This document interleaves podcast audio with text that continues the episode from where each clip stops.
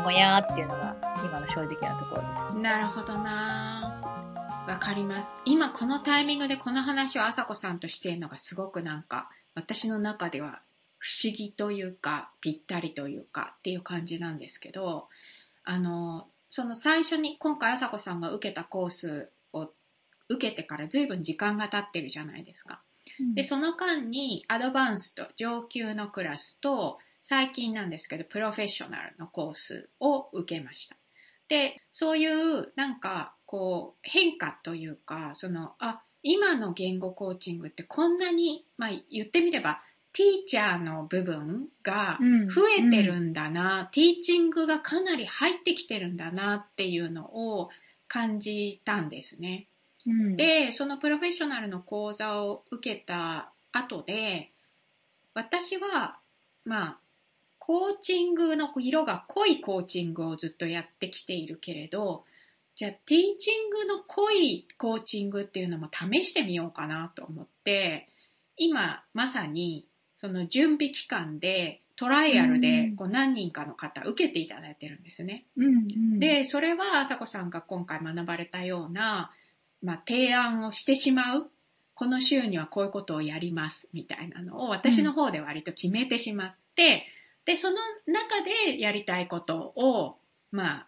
出してもらったらそれを使うっていうような、うん。そのぐらいに狭めていて、で、おっしゃる通り課題は、そのこと自体はもう本当に楽だと思います。この受講者の方は今までティーチャーに習うことに慣れているので、うん。それだと想像しやすいし、うん。まあその手間暇っていう時間とかそういうものも節約できるので、あ、楽だな、入りやすい、ありがたいっていうのはすごく感じます。うんただその課題は、じゃあ私がその後いなくなって、自分でね、あのなんかやりたいことを見つける、デザインするっていうところまで持っていけるのかなっていうのは、今まだトライアル中なのでわからないんですけど、ここはちょっとどうなるか見てから決めたいなと思ってるところ。そうですよね。あの、ーチャーの要素が強くなれば、できる人も増えるじゃないですか。その、言語コーチングで、本当専門家しかできないってなると、まあ、限られちゃうと思うんですけど、ティーチャーの要素が入れば、あの、結構できる、それを提供できる人っていうのは増えるだろうなって思っている。一か。方で、あの、エミさんが私に提供してくれたような、うん、なんだろうな、なんてかな、ちょっとすみません、話それちゃうけれども、あの、あ、何でしたっけ？あの、通訳の人たちが練習するシャドーウィングの練習とかって何年か前からか、とにかくすごく広がってますよね。だから闇雲にみんなシャドーウィングしますよね。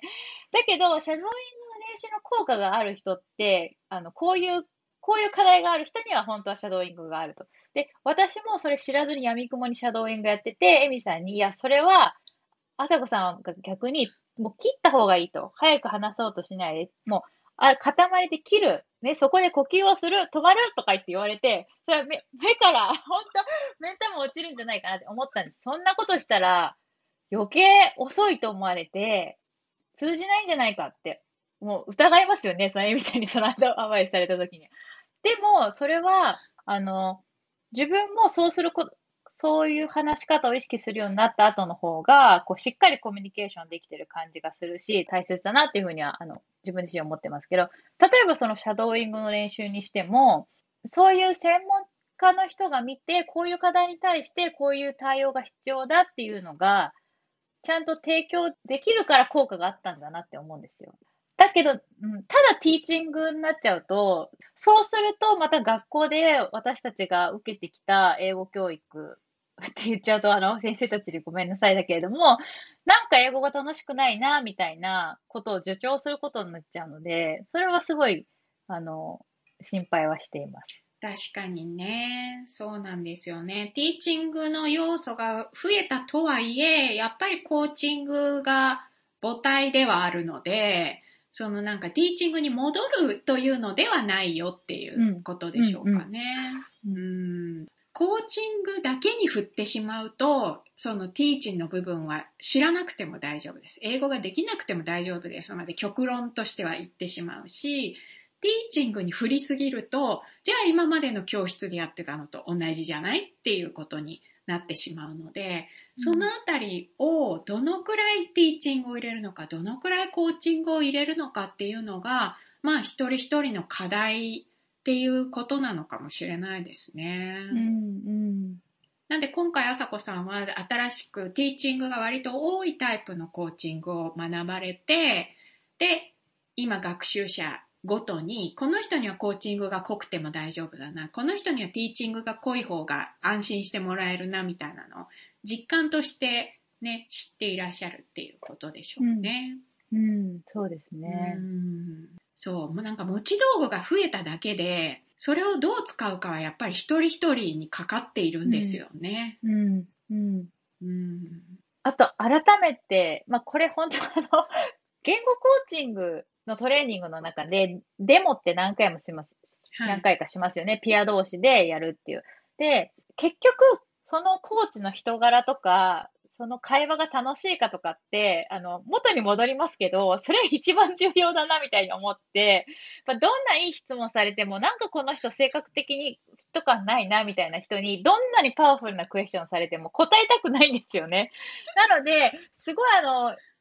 この仕事始めた一番最初に戻りますけど、やっぱ楽しく人間関係が、を構築できているっていう、そこのスタートは、あの、忘れちゃいけないっていうか、それありきだなっていうのはすいません、改めて思ったことですね。うーん、なるほどね。でもまあ今回は新しい面として他の国の人たちとそのコーチングの練習をされたっていうのが、うんそこのところでまた改めてやっぱ人間同士だなっていうふうにね。ね、言語や文化が違うからこそ浮き彫りになってきたのかもしれないですね。そう、それは確かに大きいと思いますね。あの、今回多分10人ちょっとですかね、あの参加者がいて、えー多いあ多いですか？で、基本皆さんヨーロッパですかね。で、そこで、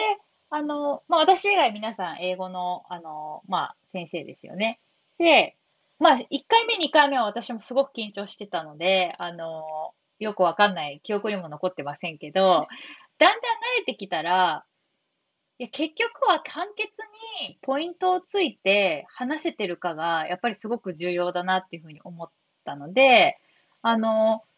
私はまだ何か質問したいときにはどうしても日本語で自分は今何を聞きたいんだっけって考えてから英語にしてることが多いと思うんですけど、それは、あの、仕事とか全部通して、結局は、いい質問を簡潔にできるかどうかっていうのがやっぱり大切だなと思ったので、あの、いい人間関係を作ると基本的なとこですけど、まあ、言語の前にというか、言語の前に、あの、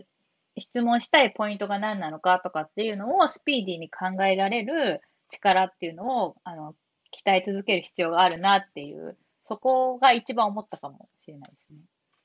うん。英語だからどうとか、母語がなんだとか、文化がなんだっていうのはもちろんあるんですけどね。そこがこうミックスの状態だからこそ、やっぱり原点に戻るなっていうようなね、発見ってあるでしょうね。うん。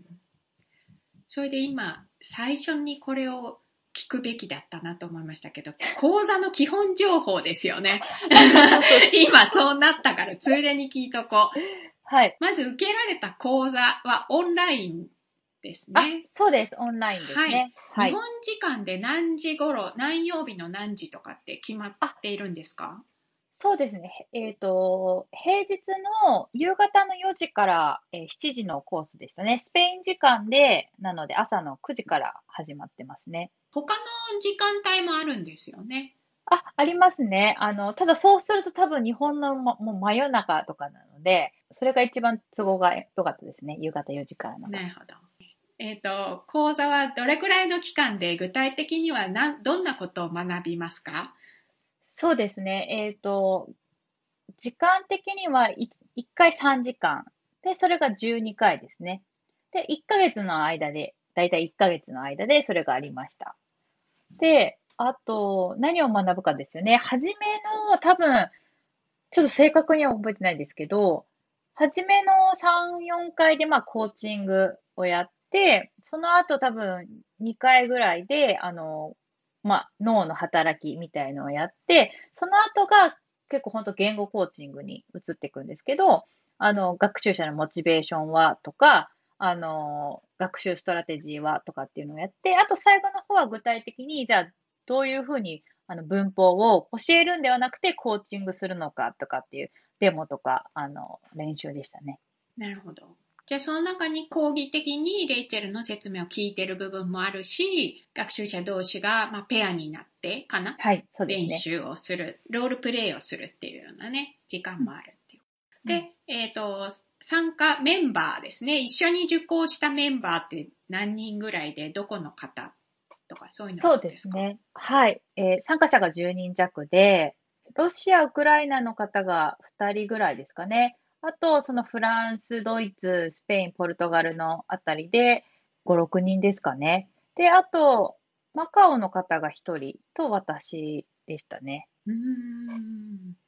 まあ、ヨーロッパ中心でアジア人もいたっていうことですね。はい。あさこさんはこの国際的なというか、外国ベースの講座をオンラインで受けられるってことはこれまでもありましたか？いえ、全く初めてです。初めてそのオンラインで外国人だらけで、英語で、まずそこのところはどうでしたか？で、初めは、あの、緊張しました。だけど、うん、まあ、英語の英語力を伸ばすにも、もうちょうどいいチャンスだなと思ったので、えいやって感じでの申し込みですね。はい、偉い。偉い。ねでもなかなかそこね、さっきもちょっと触れられてましたけど、英語で提供されてるから、ちょっと怖くて参加できない。興味はあるけど怖いなっていうお話もあったし、実際そうだと思うんですけど、そこをなんか飛び込めた理由みたいなのってご自身の中でありますか？そうですね。まあ多分二つあって、一つは、あの、あの、9月から大学院に行こうかなと思ってて、そこで学びたいことが、まあ、自立学習オートノマスラーニングとかっていうのをやりたいと思ってるんですけど、その時に、あの、コーチングが有効だと思ってるので、その大学院に入る前に、実際言語コーチングっていうのが、どういうトレーニングとして提供されているのかっていうのは、しっかりあの学んでおきたいなって思ったのが一つと、あともう一つは、今の職場だとやっぱ日本語ベースで、まあ英語でミーティングもするっていう感じなんですけど、わかんなかったら日本語使える環境だし、相手の人たちも日本語がちょっとこう、わかるっていう、あの、英語話者と一緒に働いてるので、まあ甘えますよね。甘えるし、ちょっとわからなくても、まあ関係性もできてるから理解してくれちゃうんですよね。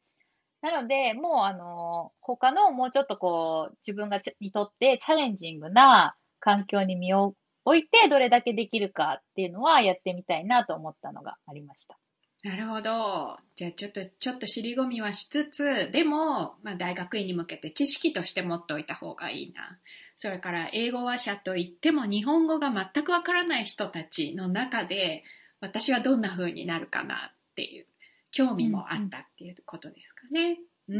ん、実際飛び込んでみたらどうでした？飛び込んでみたら、いや、どうにかなるなって思いました。うん。で、まあもちろん専門分野の内容であるし、あの、参加している方々がそもそも英語の先生たちなので、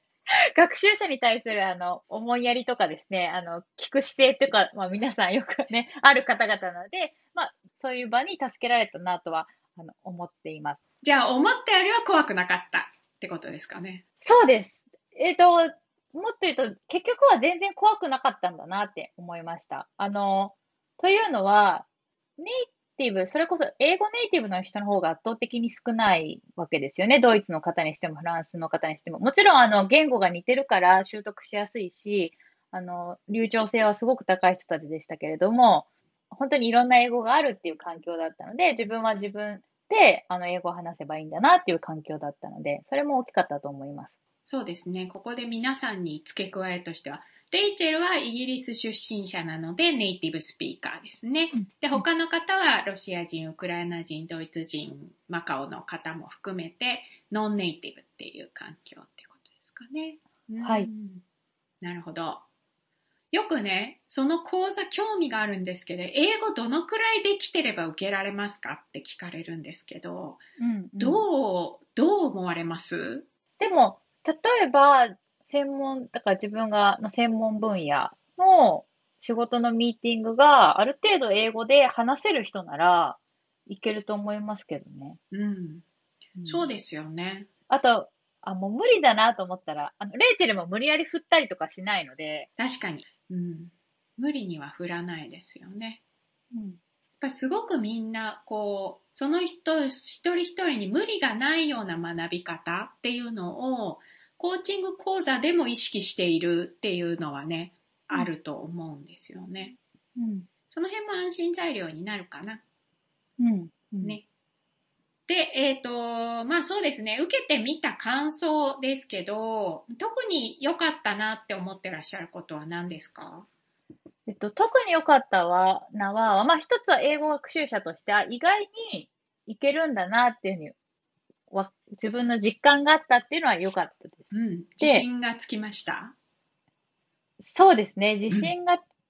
ついた。うん、そうですね。自信がつきました。はい。言わされてる感があるな。いやいや、なん だ、自信が、うん、そうですね。あの、自信、英語に対して自信がついたっていうよりかは、その興味があるディスカッションになった時は、やっぱり英語の下手だなとかって全くそういうことは考えないですよね。とにかく言いたいし、質問したいから。なので、あ、自分が割、どういう時にどう反応するかな、みたいのを客観的にこう見れたっていうのは、良かったなと思いました。で、もう一つは自分がこれからあの日本語教育を続けていくにあたってすごくあのいい学びだったなと思うのは、今回英語のトレーナーたちの中に私がポンと入ったので、英語を教える人向けの基本内容だったわけですよね。後半とか特に。その時に改めて日日本語と英語の比較っていうのをした方がいいなってよく思あの、気づいたっていうのが一番大きかったんですね。なので、例えばですけど、あの、日本語力をチェックするときに、英語ぐらいシンプルに文法項目って整理されてるかなって思うと、少なくとも私の頭の中では整理されてないし、これ整理されててみんな使ってますよみたいなものもあるようでないなと思ったんですよね。いや、私が知らないだけかもしれないけど、ちょっと周りの人に聞いたら、英語ほどはやっぱり整理されてないっていうのが今の時点での私の認識なんですね。で、そこがもうちょっと整理されることによって、日本語学習者の人は、特に英語がわかる人には、もうちょっとスッと学習してもらえるだろうなって思ったので、そうですね、あの、日本語と英語の文法の比較みたいのは、もう少しあの自分が知っときたいなって思ったので、それはすごくいい気づきだったと思いますね。なるほど。うん前半は、えっ、と、英語を学ぶ人として、まあ、実際使って日本語知らない人とコミュニケーションしたりディスカッションしたり何か新しいことを学んだりっていうのも結構できたなっていうのが一つですね。で後半は日本語教育っていうものの何かこう英語教育から取り入れる部分っていうのが見つかったっていうことでしょうかね。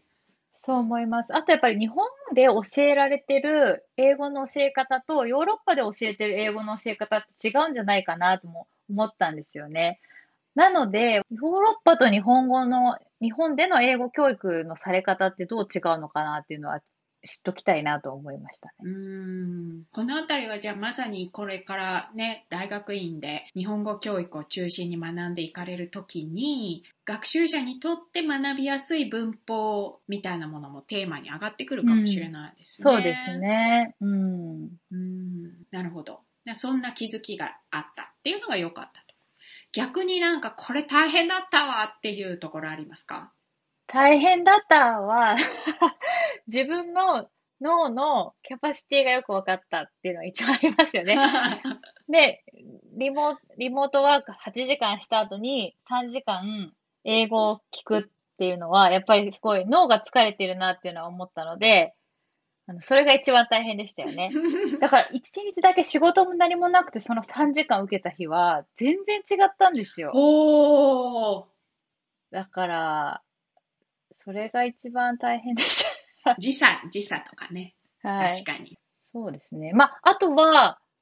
まあ大変な、聞きながら、そのスクリプトを読む。まあ、スライドが画面共有されながら、レイチェルの説明とかを聞くんですけど、やっぱり聞きながら読むって私、日本語でも不得意なので、あの、それは英語だとやっぱりもっと顕著だったので、もう基本読まないで聞いてましたけれども、あの、そうですね。それはまあ大変だったというか、これから強化したいところかなというふうには思いましたね。うん。なるほどな。その、じゃあ講座を、まあ一通りそのクラスの方は終えられて、で、先ほどもね、ちょっともう使い始めてる部分もあるんだけどっていうようなことありましたけど、受けた後で変わったこと、新しく始められたことっていうのはどんなことですか？